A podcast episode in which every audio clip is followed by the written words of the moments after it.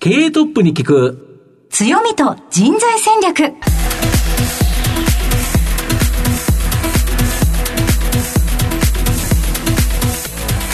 毎度相場の福の神こと藤本信之です。アシスタントの飯村美希です。経営トップに聞く強みと人材戦略。この番組は相場の福の神藤本信之さんが注目企業の経営トップや人材戦略を担うキーパーソンをゲストにお迎えしてお送りします企業を作るのはそこで働く人ということなんですがゲストには毎回事業戦略上独特の強みとその強みを生かすための人材戦略じっくりとお伺いしていきます。この後早速トップのご登場です。この番組は JAC リクルートメントの提供でお送りします。経営トップに聞く強みと人材戦略経営トップに聞く強みと人材戦略本日のゲストをご紹介します。東証プライム上場、証券コード3844コムチュア、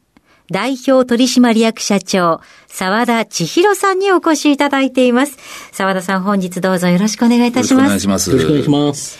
それでは早速ではありますが、事業内容のご紹介をお願いいたします。はい、私も全業種の大企業の方々がお客様なんですけれども、うん、そういうお客様がデジタルトランスフォーメーション、DX と言われているところですけれども、お客様が業績を向上させるために、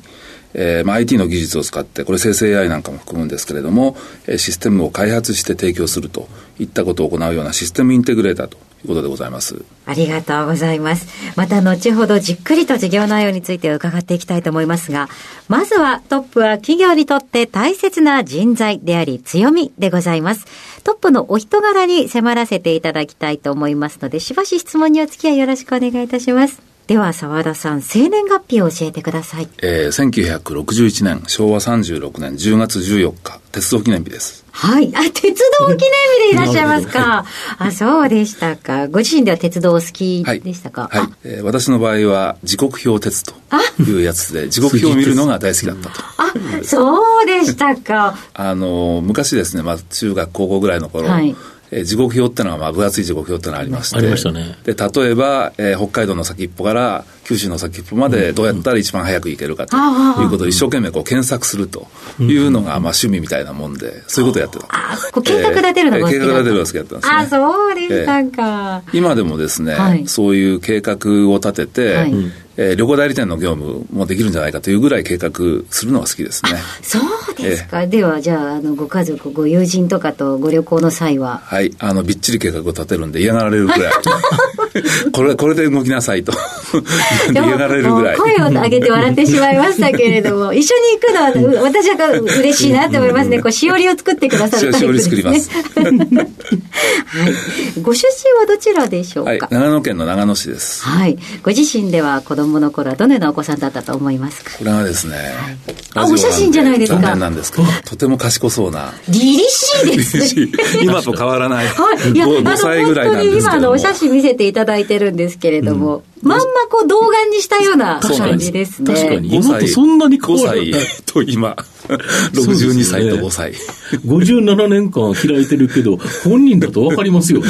彫りが、だって、外国のお子さんみたいな彫りの深さ。まあ、賢そうな。賢そうな。で後々鉄道の時刻表を眺める少年に成長するわけですね。澤田さんは東大にご進学ということなんですけれども、どのような勉強を大学ではされたのでしょう大学はですね、3年から専門課程というのに分かれるんですけれども、うん。えー、そこで行ったのは機械工学、はい、最初機械工学行きました。研究してた内容というのは、はい、ソフトウェアの生産性っていう、まあ、今の仕事にかなりつながるようなことをやってまして、その頃は、あの、あまりそういった学科ってのはなかったんですね。情報工学科のようなもの大学ではなかったんですよ。大学ではなかったんで、まあ、機械工学というところで、えちょっと変わった指導業界の先生だったんですけれども、その下でソフトウェアの生産性いかに上げていったらいいかということを、え研究してました。その後、えー、情報工学の方にえっとですね、それで大学院に行ったんですね。はい、大学院の方で、えー、は情報工学というのがありまして、はい、そちらの方で情報工学というのがありました。うん、そこで今で言ってるような AI、あるいはまあロボットだとか、そういったことの研究をやりました。それが年代でいうとどのくらいそれがですね、1985年、4年、5年、えー、第二次 AI ブームという。日本の半導体が世界一だった頃まあ、あの、バブル真っ最中で非常に良かった頃ですよね、全体的に世の中全体が。大学院に進まれた後、社会人のスタートはどちらでしょうか？えっとですね、そういったまあ研究をしていたということもありまして、はい。えー、日本 IBM という、まあ、外資系のコンピューター会社の、はい。えー、研究部門、東京基礎研究所っていうのがあったんですけれども、はい、まあ、世界に4つしかないと言われた IBM の研究所の一つで、東京基礎研究所というところに入りました。どのようなことを中ではされるんですか？中ではですね、例えば、はい、えー、今で言うと当たり前ですけれども、うん、写真を見せて、はい、その写真が何であるかっていうことを理解してくれる。りんごなのかみかんなのかとい。うようなことから始まって、え手書きで書いたような文字を認識するだとか、はい、あるいはもっとあの人間がこう何か工場で物を作るときに、こうロボットみたいなものを導入してやるときにこう人間のような動きができるようにと、はい、人間を目指すようなものを、まあ、AI としてその頃はやってましたね。その頃から研究っていうことだったんですね。あの今、ね、今になったらだからできたねっていうのが実際に。ででできたねというかできなかったからドロップアウトしちゃったんじゃないかと思いますけど、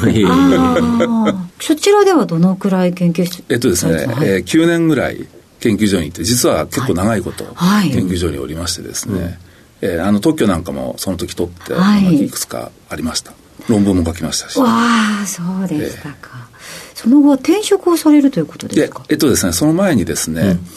あの研究者でまあ一生やっていくのもどうかなっていうのもありましたんで、はい。うん、えー、開発製造部門の方に移ってったんですね、はい、日本ではシンクパッドっていうあのパソコン、えー、パソコン、はいはいはい、えー、あれを作ってまして、はい、まあ、それを中心にえー、半導体作るところからハードディスク作るところから液晶のディスプレイ作ってで最終的にパソコン作るみたいな一連の、えー、製造開発製造っていうのを日本の中で IBM の中ではやってたんですね、うん、そこの開発製造部門っていうのがありまして、うん、そちらの企画部門の方に一時移っていました、はいはあ、そちらでは何年くらいそそちらではですね2、3年だったんですけれども、はい、あのまあ、開発製造部門で3000人、4000人ぐらいの規模で、はい、日本 IBM の中であったんですけれども、有名なガースナーっていう、はい、あの経営者が、はい、えー、やってきましてですね、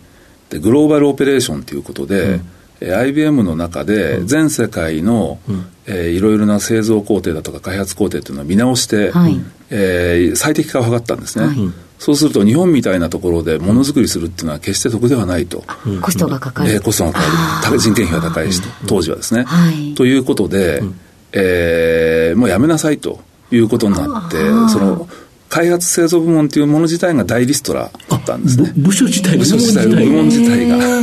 それで、そこのあの、統括してた副社長っていうのがいたんですけれども、うん、その下で企画をやっておりまして、うん、まあそういったトランスフォーメーションというか、うん、こう、そうは言っても3、4千人いるわけですよね。その人たちをどうしていくかっていうようなことを結構やっておりました。澤田さんはその後どうされたんですか、でですね、まあそれ、それ、そんなことをやってるうちに、IBM の中で、キャリアコースっていうのがあるんですね。あの要はトップマネジメントを育成するコースっていうのがありまして、はい、何人かこうノミネーションされるんですけれども、はい、でたまたま運よくそれに当たりまして、はい、えー、2001年から2年間アメリカの IBM の本社の方に行くという機会を得ました。本社のどの部門にいられ行かれたんですか？本社のまさしく経営の真ん中なんですけれども、はい、えー、IBM ですから一応、まあ、技術会社 IT 会社ということで、はいえー、そこの技術戦略を作るという部門の方に行ってですね、でまあ、あの例えば IBM として技術投資、はい、どの分野でやっていくべきかというようなことを、もう世界中から人を集めてこう議論して、はい、じゃあこれに対して投資しようみたいなことを決めるっていうような、行うような場の、まあ、コンサルタントというか、えー、そういうことをやってるというのがその時です。月に1回、それこそ CEO、はい、ね、そういう人たち、CFO、まあ、みんな集まって、うん、そういう経営判断をするんですけども、そういう場に、うん、まあ、あの、こういう形でいかがでしょうかというのを出すという、それを、それをして、うん、それを作ってたというようなことですね。どのようなことが印象に残ってらっしゃいますか？いや、もうね、大変でしたよ。大変。でしたよっていうのは、まあね、英語はい、英語で全部やらなきゃいけないというのもあるんですけれども、アメリカ人だけじゃないんですね。うんでフランス人もいればヨーロッパ人もいるし、まあ、若干ねアジアの人たちもいるし、インドの人もいるしみたいな、そういう中で、まあ、英語でやるっていうのはまず大ともかく大変なんですよね。グローバルに人を集めてきていろんなことをディスカッションするんで、やっぱり主張の激しい人たちもいれば、はい、おとなしい人たちもいれば、はい、そういう人たちの意見をなんとかこうまとめ上げて、うん、一つの提案書みたいなのを作るわけですよね。うん、この事業はやるべきだとか、うん、ね、この事業はやるべきじゃないとか、あの、この人たちをこっちに持っていくべきだとかって、そういう提案書を作るわけですけども、これはもう非常にもう、なんていうすり合わせが大変。すり合わせが大変ですね。あの、日本人みたいに、こうなんとなくまあいいかみたいなのはないですからね。うん、くれないと。ええで、それこそ部門1個なくなっちゃう話もあり得るんで、大きな話ですね。大きな話なんですよ。さっきのあの開発日本の開発製造部なくなっちゃいましたみたいなのありましたけども、そういう経営判断もする場ですから、それはもう大変な。利害関係から技術投資とはいうものの、完全な投資判断ですから、大変な場です。その後日本にはどのくらいで戻られたんですか？それでですね2003年2年間いて日本に戻ってきたんですけども、元いたその開発製造部門の母体というのはもうリストラされてだいぶ小さくなってましたから、その送り出してくれたあの副社長に、どこに戻ってきましょうかって聞いたんですね、そしたら自分のとこ戻ってくるなってわけですよ。あの自分のところはもうどんどんどんどん縮小されるんで、はい、で強いては営業の方の、えー、あるある人が君のこと帰ってくるのをずっと待ってるから、そこ行けって言って行かされたのが、えー、ロータスっていうソフトウェアの事業部長のところに行かされたんですね。でそれまで営業経験全く何もなかったんですけれどもいきなり事業部の部門の責任者をやらされて、うん、でまあ営業活動なんかしたこともないわけですよ、うん、ないんですけれどもそういうところをやってみて意外とはまってしまいまして、うん、うまくいって、それはどうしてだったのでしょうか？人と接するっていうのが好きなんですよね、人と接して。でまああのお客さんなんかに喜んでもらうっていうのは結構好きだったと思うんですよね、それでまあいろいろこうお客さんなんかと話しながら、こういうものいかがでしょうかってこうご提案して、でそちらの方にまあそんなようなことが結構向いてたっていうことなんじゃないかと思います、そちらの後はどのようなご経緯でこのコムチュアにたどり着いてくるのでしょう？あのですね2009年までですから7年間、あの事業部長ということをやってたんですけれども、はい、あの1回アメリカの IBM の本社で、その経営判断に非常に近いことを経験してるわけじゃないですか。はい。で日本はどちらかというと、まあ、あの販売会社という役割ですね、うん。うん、経営判断というよりは、うん、そうすると、やっぱり経営判断できるようなところは面白かったなと、で日本でやってたことも良かったんですよ、うん、その販売だとかあの、営業活動というのは非常に楽しくて、業績も非常に良かったんですけれども、やっぱり一回経営判断を経験してしまうと、そういうことをやるようなところに行きたいなっていうのがこう、ムラムラっと芽生えてきましてですね、でたまたま声がかかったのが、日本電機、NEC、はい、そちらの方から声がかかりまして、はいまあ、2009年のタイミングで、うん、あの転職させていただいたという感じですね。NEC に行かれたということなんですけれども、えー、NEC はどのくらいいらっしゃったんですか？NEC はですね、2009年から2014年までおりましたけれども、はい、えー、新規事業の開発だとか、マーケティングだとか、まあ、そういうことを中心にやらさせていただいて、うん、まあ、これももともと望んでた経営判断に近いところというところにおいては、あのやはり非常に近いところ、投資判断するようなところにいたと。うんいうことで、まあ、あのやりたいことができたなというふうには思っております、うん、はい、そのまま NEC にではなく、現在のこのコムチュアにというのは、どのようなご縁でしょうか？うね、えー、コムチュアの、えー、創業者の向井という、えー、会長がいたんですけども、その向井から声をかけられて、えー、2014年のタイミングで転職したという形になってます。うん、その、えっとですね、向井さんとの出会いというのはですね、はいえー、私、ロータスというソフトウェアを IBM 時代に担当しておりましたけれども、はい。はい、コムチャという会社は、うん、そのロータスを使ったシステム開発ということでは、本当に一、二を争うぐらい。の会社で、私から見るとパートナーの会社の一つだったんです、ね、その時から知ってたということですね。えー、ですからもうだいぶ前から、えー、この会社は知っていたし、その創業者、向井、えー、存じ上げていたんですけれども、うん、まあ、あの5年ぐらい経って、来ないかということで声をかけられてということで、まあ、やってきたという形になります。はい。ありがとうございます。さて、澤田さんの人となり皆さんにはどのように伝わりましたでしょうかこの後は組織の強みと人材戦略に迫ります。経営トップに聞く強みと人材戦略今日のゲストは東証プライム上場証券コード3844コムチュア代表取締役社長沢田千尋さんです。まあ、御社は、例えば、セールスフォースとかマイクロソフトなどの欧米の巨大 IT 企業ですよね。まあ、ここの世界的なグローバルなサービス。まあ、これを日本の大企業に導入。まあ、そのつなぎ込みのシステム開発をするっていうのが、基本的にはメインビジネスなということですか？はい、そうです。私どもあのデジタルトランスフォーメーションというものを、うん、まあ、お客様で実現するというにあたってですね、うんうんできるだけグローバルで一般的なソフトウェア、クラウドサービスといったものを活用して、世界の勝ち組のソフトウェアということですね。世界の勝ち組のソフトウェアを使って、それをお客様に導入することによって、お客様の、まあ、DX 化を促進するということを主に行っているということでございます。で、導入するところでは、その既存のシステムとつなぎ込むところで、いろんなシステム開発が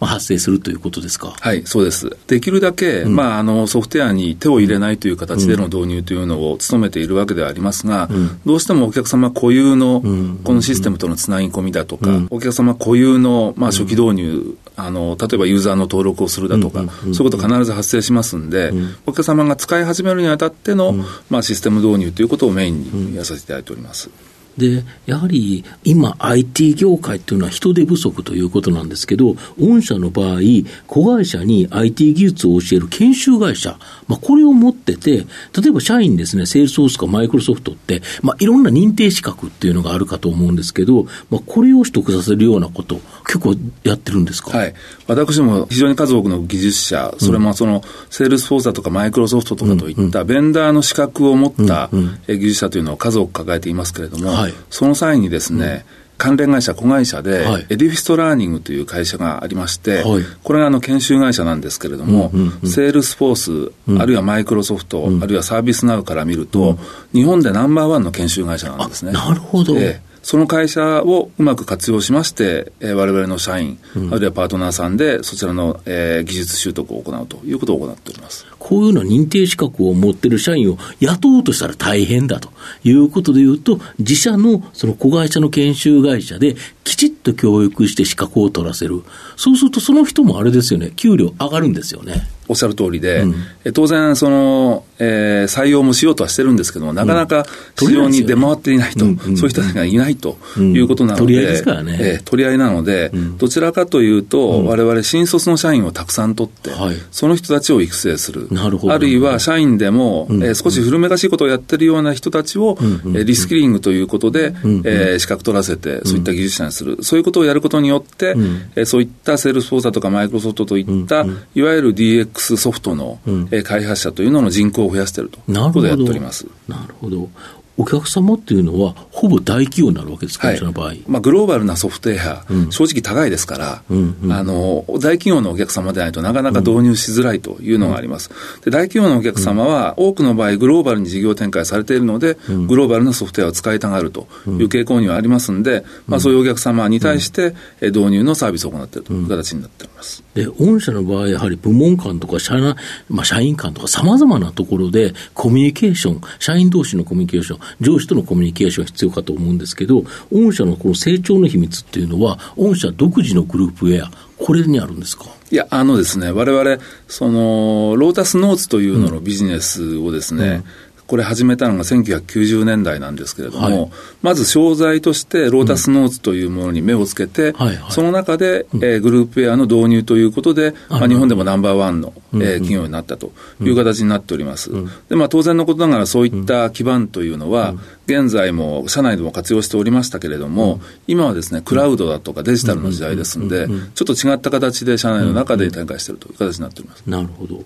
あと、クラウドとデジタル、はい、これが今後の御社の成長を引っ張るという形になるんでしょうか、今も、えー、十分、えー、うん、私どもの成長を牽引してるんですけれども、うん、さらにクラウドとデジタルの領域に対して、われわれ技術者を増やしていって、うん、えー、ある意味の投資をしていくことによって、うん、えー、成長をさらに加速していきたいというふうに考えております。なるほど、そんな御社を支えてるっていうのは、やはり人の力、人材ということだと思うんですけど、御社、今、グループで何人ぐらいの方が働いてるんですか、はい、今ですね、連結で、はい、えー、従業員数1800を超えるぐらいの数でおります。で、主な部門ごとに、大体何人がどんな仕事してるんですか？はい。あのですね、まあ、1800人ちょっといる社員のうち、100名ぐらいが、まあ、いわゆる本社機能なんですね。ああコーポレートいわゆるバックオフィス経理とかバックオフィス総務とか経理とか人はい事とか。とかまあ、それぐらいが100、の残り1700名ぐらいがエンジニアなんですけれども、はい1700名のエンジニアのうち、まあ、クラウド関係で、えー、大体600弱。はい。デジタル関係で300弱ぐらい、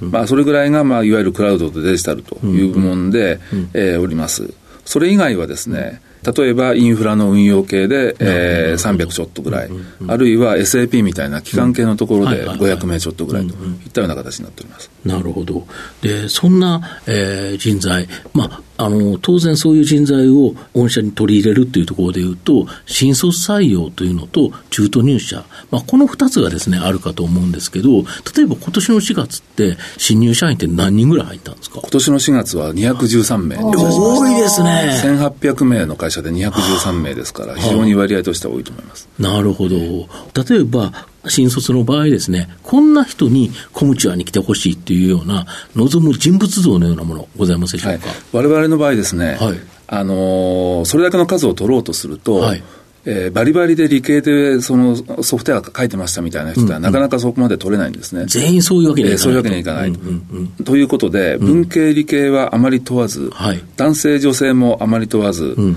えー外国の方というのも、まあ、日本語喋れれば、えー問題なしということで、はい。えー採用してるんですけれども、はい。あの地頭が良くてですね、はい勉強する意欲の高い人っていうのを中心に取るようにしてます。なるほど。御社の場合、社内で教育できるから、既存でその IT の技術を学んでなくても、文系の方であっても、学ぶということができる、あの習慣のついてる方だったら大丈夫ということですか？そうですね。むしろそういう人の方がですね、まあ、ある意味、さら地ですから。素直に聞いてくれる。素直に聞いてくれる。確かに、あの、変な方がついてないというか、まあ、そういうこともあると。変な癖がついてないんでそうですねはいはあはあはあそうすると、やっぱり地頭が良くて、やっぱ勉強ということが慣れてるっていうことですか？したい、することに対して苦に思わない人ですねあ。で、我々も非常に入社、えーした直後にですね、勉強させて、先ほどのベンダー資格と、マイクロソフトの資格だったり、セールスフォースの資格っていうのを取らせ結構難しいですよね。取らせるんです。え結構難しいです、はい。結構難しいんですけども、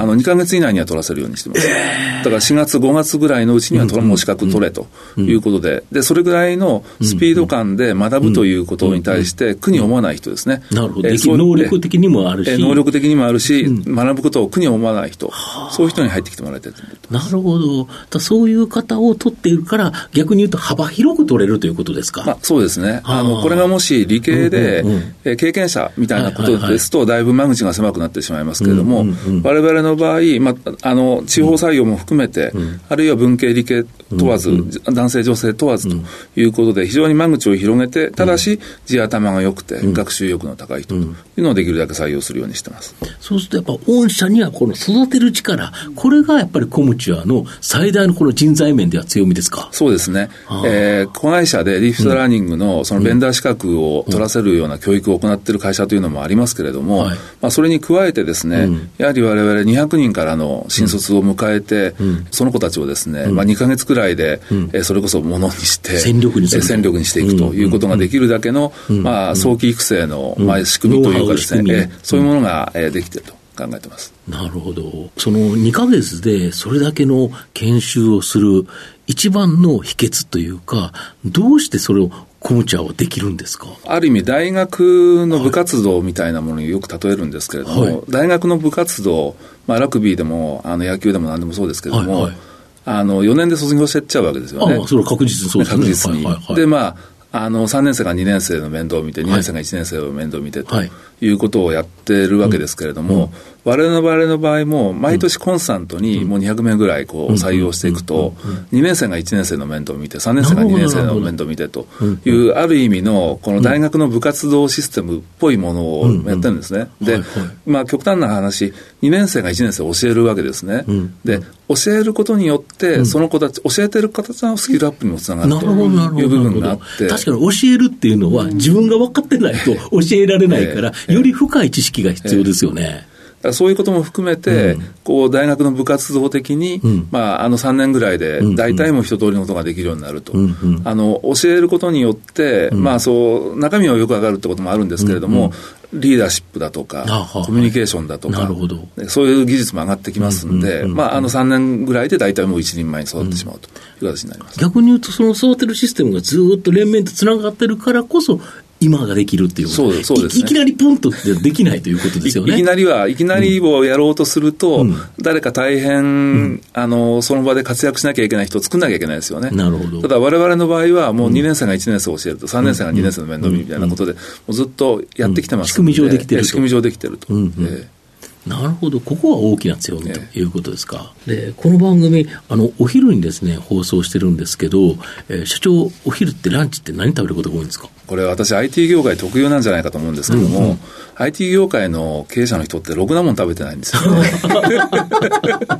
あの、私も、えー、今日食べたのは、はい。カップ麺のワンタン麺みたいな軽い軽いもの、はい、で外で食べるにしても、うん、まあ、外出先で、それこそ立ち食いのそばとか立ち食いのうどんぐらいしか食べないことが多いですね、うん。うん、なるほど。そこは若干時間とかいろいろあってっていうことですか？まあ時間もありますし、あとあの、やはり夜、われわれ全業種のお客様というのが、お客様ですので、やっぱり会食の機会は非常に多いんですね。なるほど。そこでヘビーなものを食べてしまうと、やっぱりどこかで調整しなければいけないので、昼は少し軽めにということもあると思います。なるほど。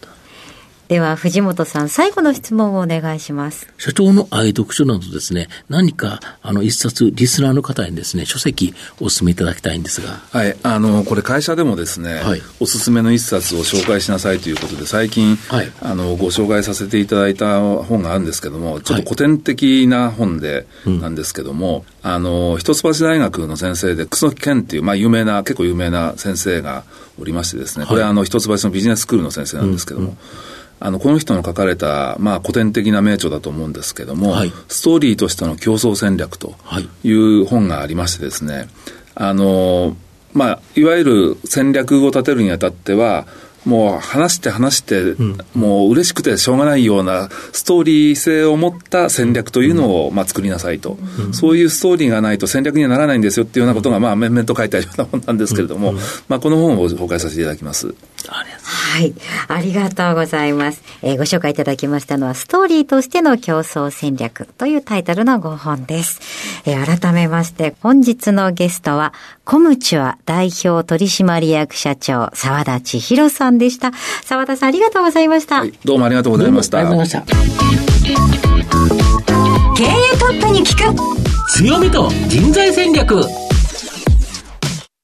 東証プライム上場 JAC リクルートメントは世界11カ国に展開するグローバルな人材紹介会社です。スペシャリストや管理職の人材紹介を通じて長年にわたり多くの企業の成長に貢献した実績を持ちます。当社では役員、CFO、CIO、本部長、社外取締役などの経営幹部層の人材紹介に特化した専門部署、JAC エグゼクティブを構え、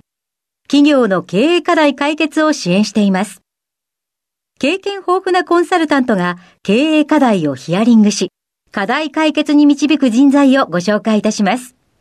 企業の経営改革を担う人材など、経営幹部の採用なら、東証プライム上場、証券コード2124、JAC リクルートメントにお任せください。お送りしてきました経営トップに聞く強みと人材戦略。そろそろお別れのお時間です。今日のゲストはコムチュア代表取締役社長澤田千尋さんでした。ぜひラジオ日経のウェブサイトのチェックもお願いいたします。それではここまでのお相手は相場の福の神藤本信之と飯村美希でお送りしました。次回のこの時間まで。ほなまたお昼やで経営トップに聞く強みと人材戦略この番組は JAC リクルートメントの提供でお送りしました。